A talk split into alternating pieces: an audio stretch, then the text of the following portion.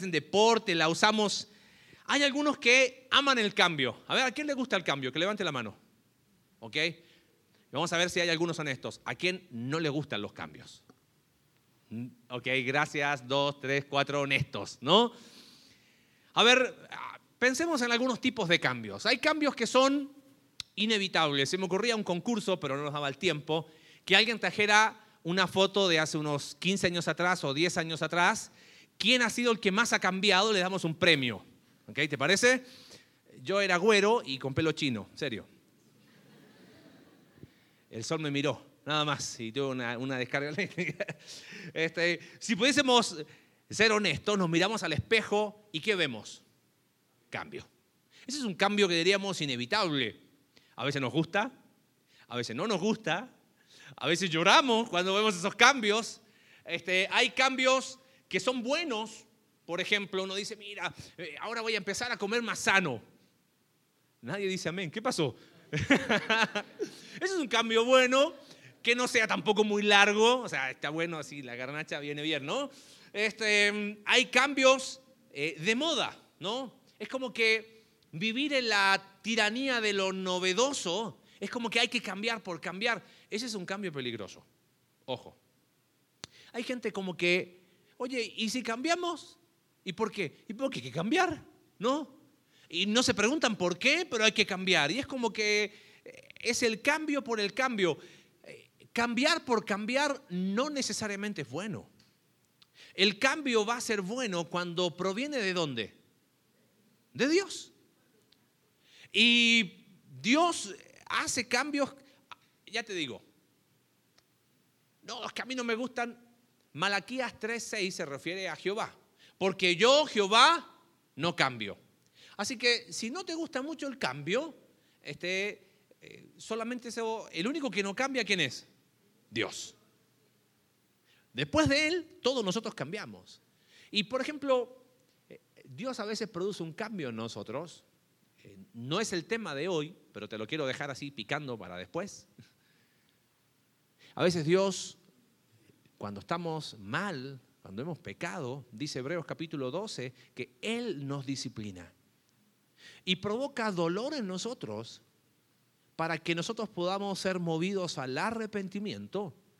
¿Y arrepentimiento sinónimo de qué? De cambio o no. Somos cambiados y eh, está intenso. No nos gusta ser disciplinados por Dios, pero Dios obra de esa manera. Disciplina a sus hijos que aman y nosotros pecamos y viene ese cambio. Pero hay un cambio que diríamos es el cambio que nos invita a crecer. Por ejemplo, hay un texto que a mí me encanta, segunda de Pedro capítulo 3, verso 18, dice, antes bien, creced en la gracia y el conocimiento de nuestro Señor Jesucristo. Crecimiento implica cambio. Una persona que va creciendo en cualquier área de su vida porque va cambiando. Así que no permitas eh, o no te niegues al cambio que viene de Dios. Y a manera de introducción, acompáñame a Juan capítulo 15, por favor. Vamos a estar después en el libro de Hechos, pero eh, quédate ahí en Juan capítulo 15. Fíjate el versículo 1. Dice, yo soy la vid verdadera Voy a leer la, traducción de las Américas. Dice, yo soy la vida verdadera, mi padre es el viñador o es el labrador. Todo sarmiento, todo pámpano que en mí no da fruto, lo quita. Pero todo aquel que da fruto, el que lleva fruto, fíjate que dice ahí, lo limpiará. ¿Sabes cuál es la idea ahí? Lo podará para que dé qué cosa? Más fruto. ¿Cómo hacemos para que un árbol que está dando fruto dé mucho más fruto del que está llevando? Hay que podarlo. No estoy hablando del podado estético de una plantita que linda, no. La poda para que dé más fruto. Los que saben podar, no me incluyo dentro de esos, ¿ok? Saben hacer ciertos cortes para que el árbol después de un tiempo dé qué cosa? Más fruto. Pero seamos honestos, cuando uno ve un árbol recién podado, ¿qué dice? Oh, qué precioso. Está horrible, ¿no? Está pelado, no tiene nada. Oye, pero este árbol estaba dando mucho fruto y de repente eh, el que lo hizo no tenía idea, no. El que lo hizo sabía qué cortes hacer para que después de un tiempo ese árbol que estaba llevando fruto, después ¿qué hace? Da más fruto. Ahí está el cambio. Yo pensaba en mi vida cuántas veces quizás no me han gustado esas tijeras de Dios que van podando cosas que no necesariamente son malas, pero que nos van a permitir dar qué? Más fruto, crecer, cambio. ¿Sabes? Dios empieza a obrar en tu vida y en mi vida para que cambiemos y seamos semejantes a Él. Es más, mira, piensa esto. Cuando nos encontramos con Cristo como nuestro único Salvador, Él empezó un proceso de qué? Cambio y transformación, ¿o no?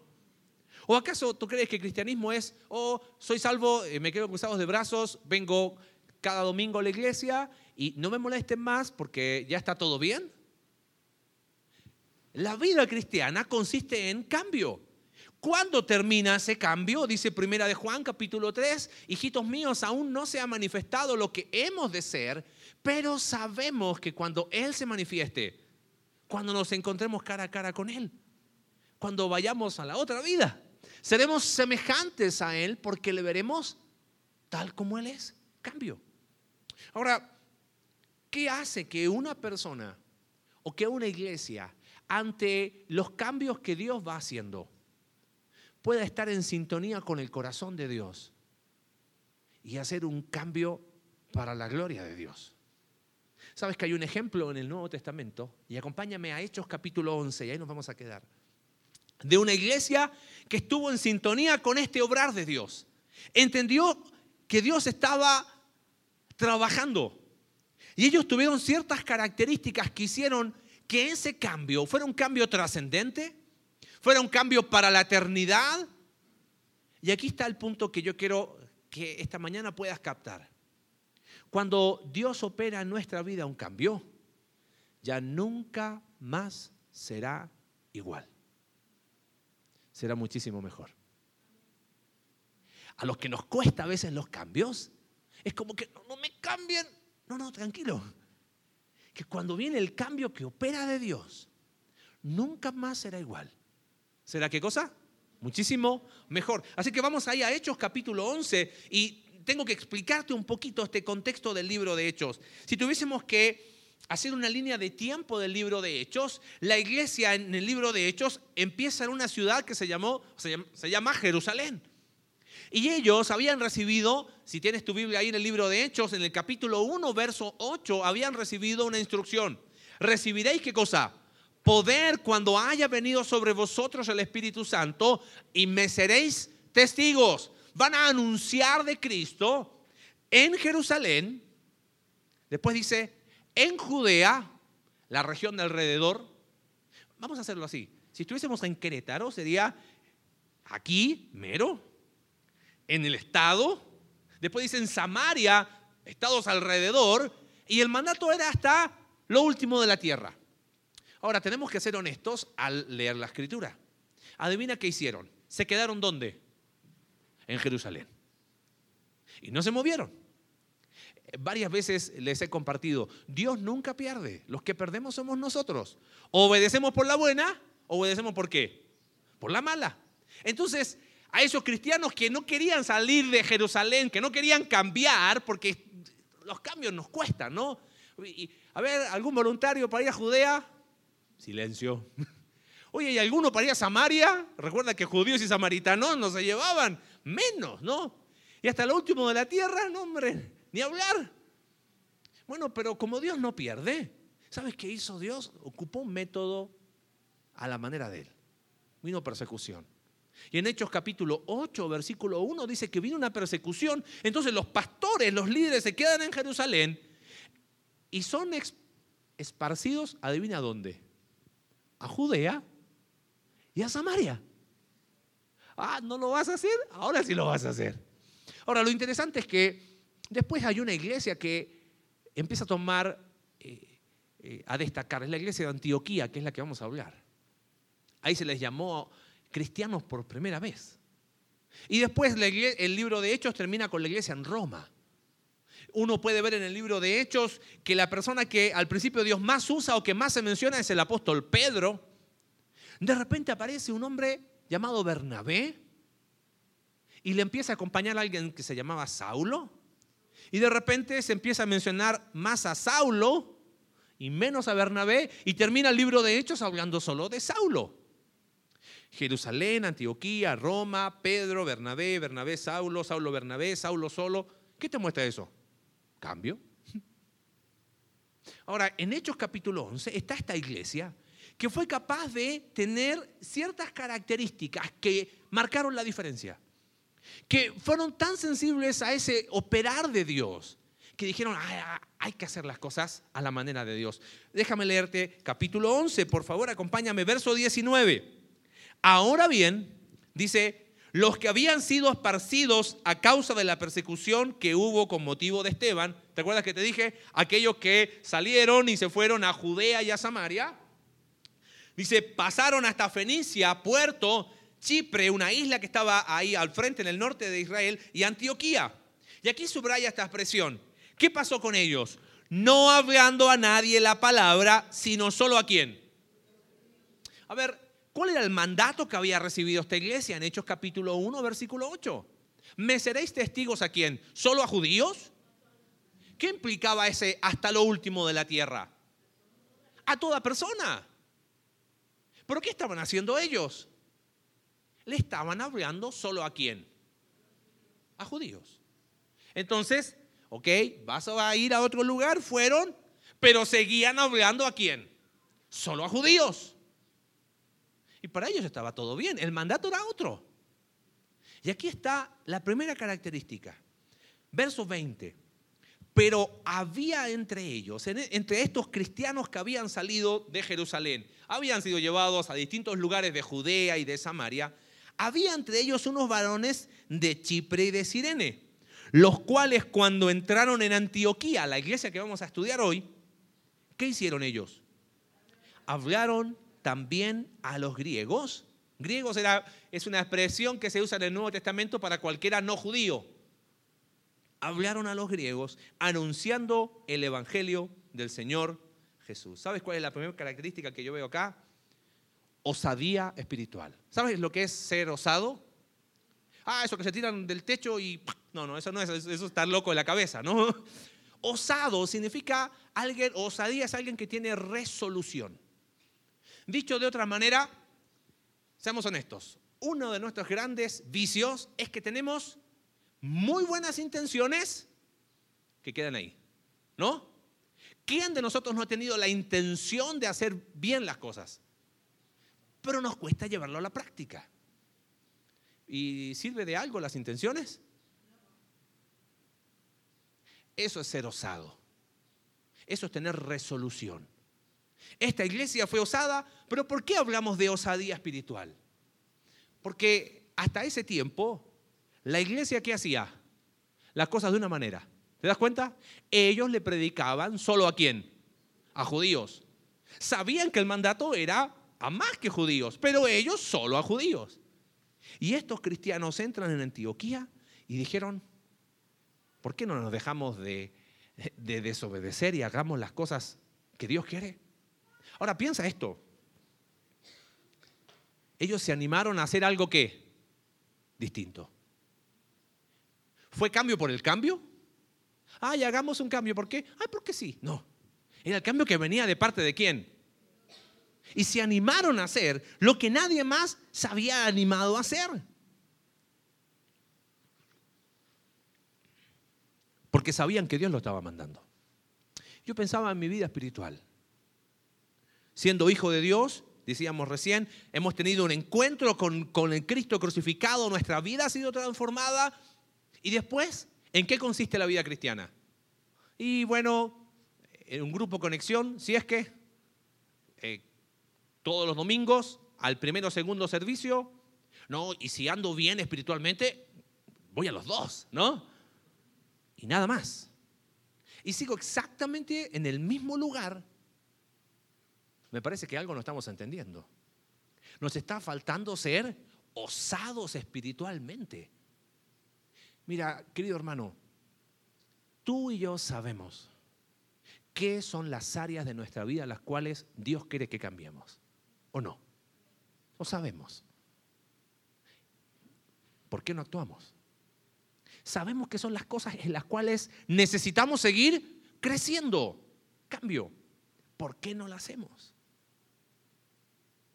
Sabemos que necesitamos crecer espiritualmente. Un amigo decía, lo que pasa es que mediocridad es el talle que a todos nos queda bien. No, yo soy L, yo soy M, no, no, no, pero a todos nos queda bien la M de mediocridad porque es el camino fácil, ¿o no? Esta mañana Dios nos habla al corazón y nos dice, ¿sabes qué?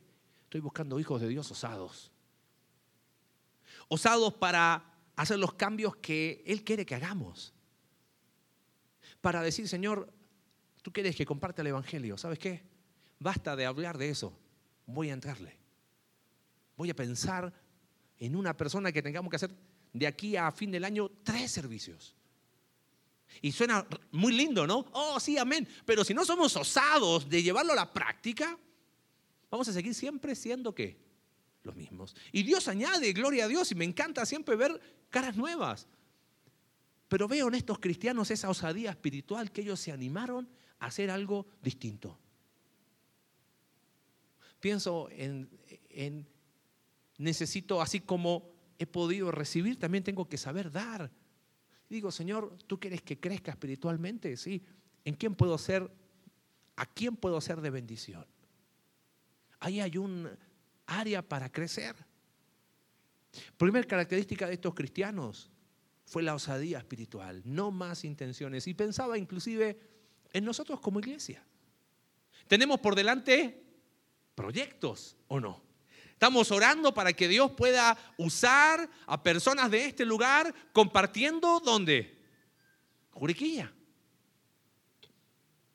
Ay, ¿por qué no nos quedamos acá mejor? Porque estamos bien, o sea, osadía espiritual. Resolución. Porque cuando viene el cambio de Dios, nunca más será qué. ¿Va a ser qué? mucho mejor. Osadía espiritual. En segundo lugar, fíjate, versículo 21.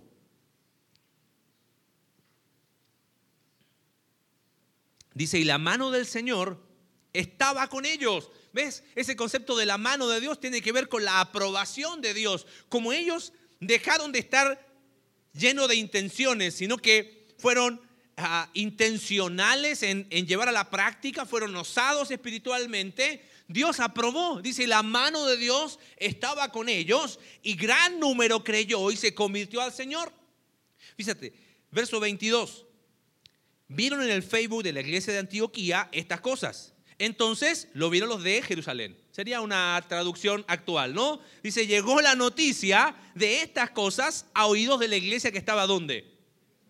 Ahora, deja explicarte algo. ¿Te acuerdas dónde había empezado la iglesia en Hechos? en el libro de, bueno, en el libro de Jerusalén, en la ciudad de Jerusalén. Claro, como había sido la primera, era como que tenía un poquito más de autoridad, por decirlo de alguna manera, o todos veían a esa iglesia como un referente. Ahora, aquí estaban estos locos en Antioquía, siendo osados espiritualmente, haciendo aquello que hasta ese momento nadie se había animado. Y cuando lo hicieron, la mano de Dios estuvo ahí. Y gran número. Y como siempre, llegó qué cosa. Le dije al primer servicio, no vamos a decir cómo llegó la noticia, no vamos a nada, ¿ok? Llegó, nada más, ¿ok? Llegó la noticia a la iglesia en Jerusalén y, ellos no se quedaron cruzados de brazos. A ver, dice, dice el texto bíblico que los de Jerusalén, ¿qué hicieron?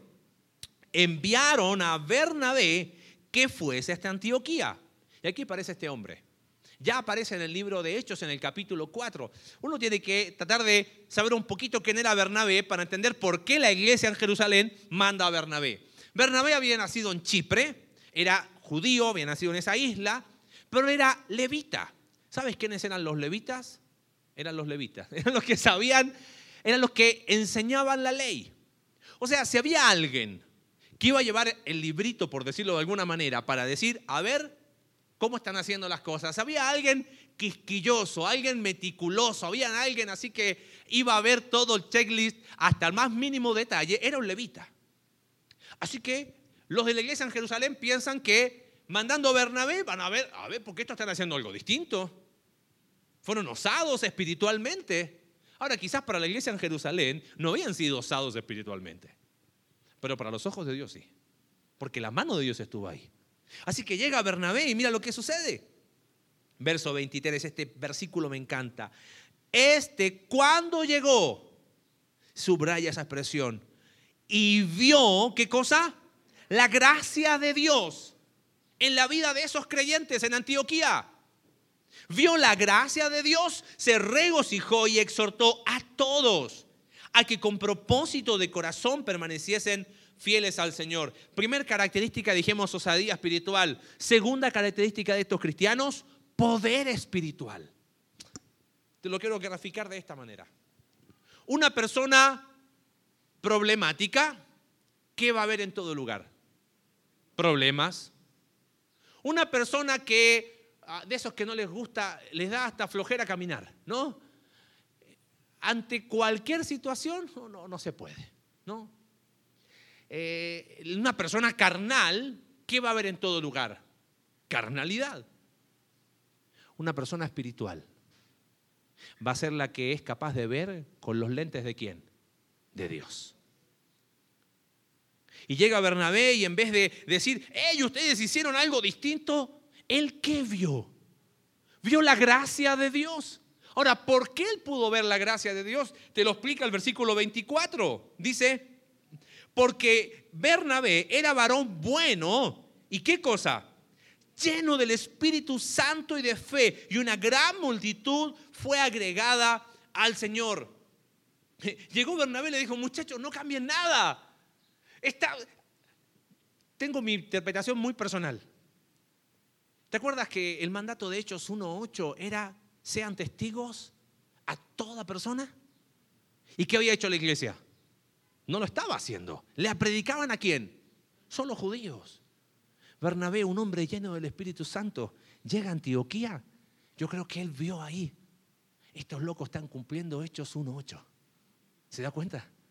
Así que muchachos, sigan así. Y mira lo precioso del versículo. Dice ah, al final del 24, y una gran multitud fue agregada al Señor. Tenemos desafíos por delante a nivel personal. Queremos crecer, Señor. Quiero cambiar, quiero mejorar, quiero tener más profundidad espiritual.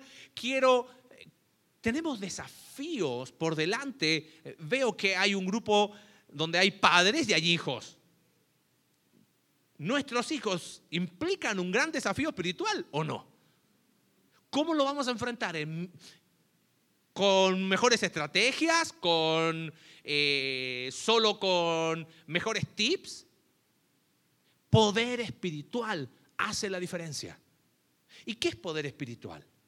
Que yo me para acá y diga, tomen, les doy poder espiritual.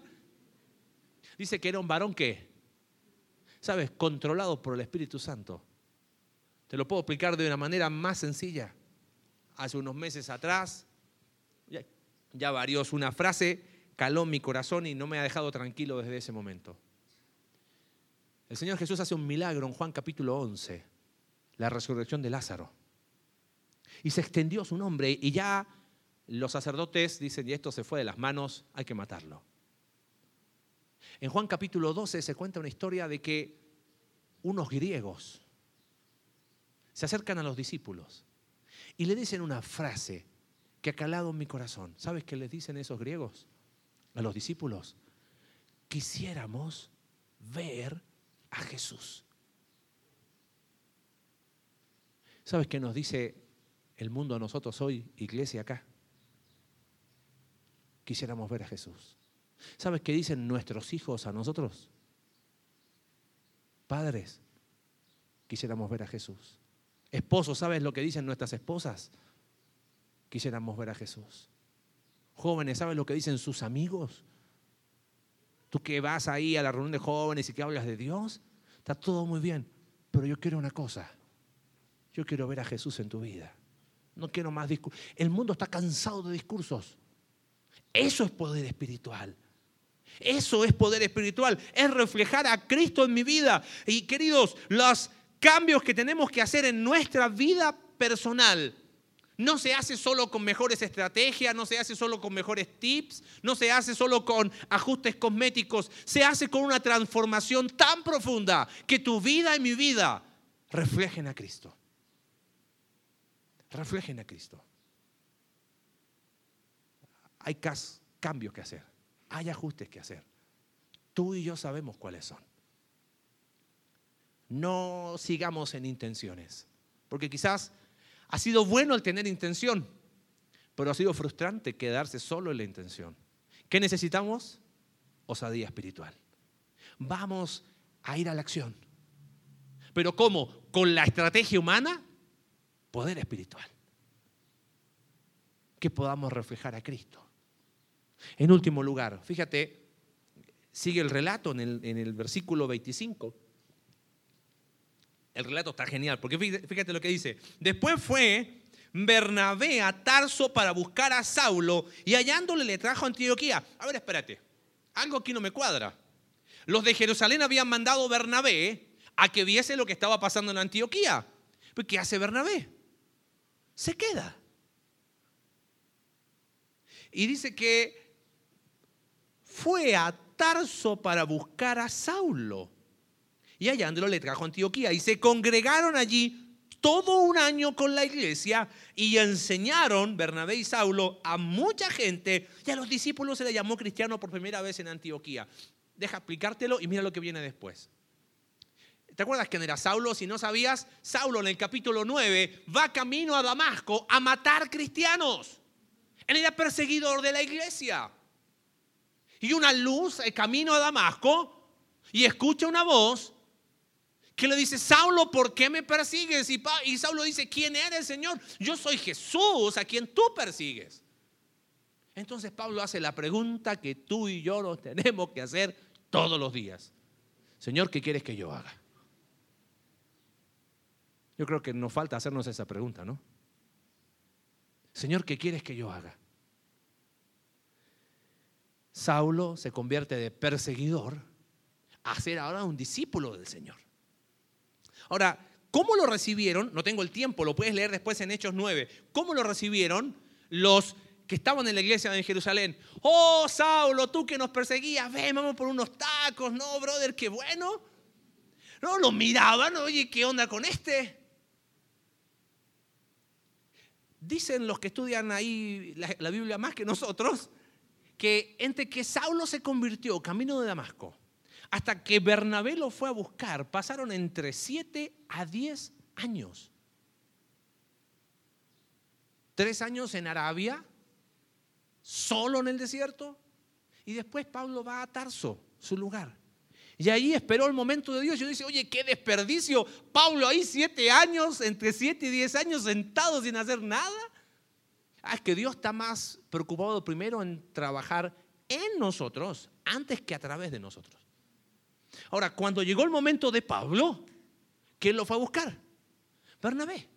Ahora, piensa esto. Bernabé va a la iglesia, va a Antioquía, ve la osadía espiritual de ellos, ve el poder espiritual. Bernabé se queda y dice, aquí hago eh, mi hamaca, aquí me quedo tranquilo. Pero Bernabé no buscaba extender su reino. Él dijo, aquí necesito ayuda. ¿A quién fue a buscar? Saulo. Saulo, llama una mano, hay mucha chamba. Y estuvieron un año ahí y a los cristianos a los, se les llamó por primera vez cristianos, a los discípulos.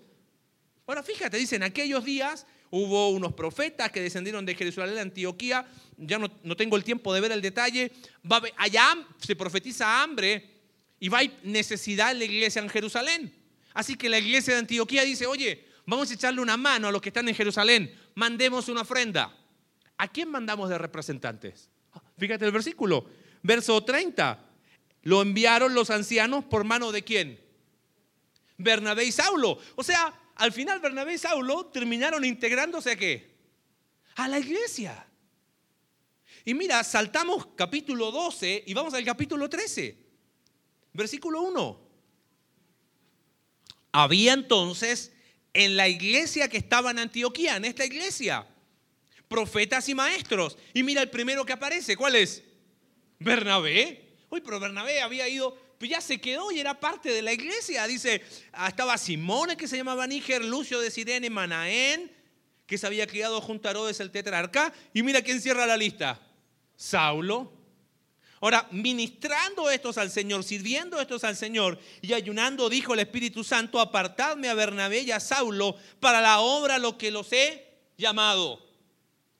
Entonces, ¿qué hizo la iglesia? Versículo 3. Bueno, como Bernabé y Saulo no eran nuestros, ellos vinieron así medio de, de colado, bueno, que les vaya bien. ¿Eso hizo la iglesia? Fíjate lo que hizo. Entonces, habiendo ayunado y orado, les impusieron las manos y qué. Ahora eso de imponer las manos y despedirlo no es que dijeron, bueno, Bernabé, Saulo, que te vaya bien, nos vemos en un par de años. Lo sostuvieron. La iglesia de Antioquía entendió que ahora Bernabé y Saulo eran un brazo de extensión de la iglesia. Y donde la iglesia no podía ir, ¿quién fue? Bernabé y Saulo. Entonces, ¿quiénes fueron? Todos. Esa es la idea. ¿Sabes? Primera característica dijimos osadía espiritual. Segunda característica, poder espiritual. Tercer característica, colaboración espiritual. ¿Sabes qué puedo ver en este pasaje que acabamos de ver tú y yo juntos? Es que nadie está preocupado de sí mismo. Nadie está preocupado de extender su propio reino.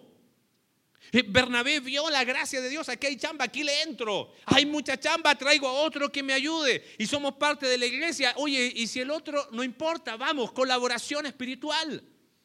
Porque si queremos ser parte de los cambios que Dios va a hacer en nuestra vida, no podemos solos. Yo pensaba del punto de vista personal, necesitamos lo mismo. Mira, vamos a suponer que Dios ha hablado a tu vida esta mañana entendiendo en qué áreas necesitas cambiar. ¿Correcto? Bueno, no más intención, nada de el típica dieta del día lunes. No, voy a tener la osadía espiritual para ser un mejor esposo, un mejor padre, un mejor esposa, mejor eh, madre, mejor hijo, mejor hija. Lo que Dios haya hablado a tu vida. Perfecto. Lo tengo claro. ¿Cómo lo voy a hacer? ¿Lo voy a hacer con tips espirituales? No, lo voy a hacer con poder espiritual.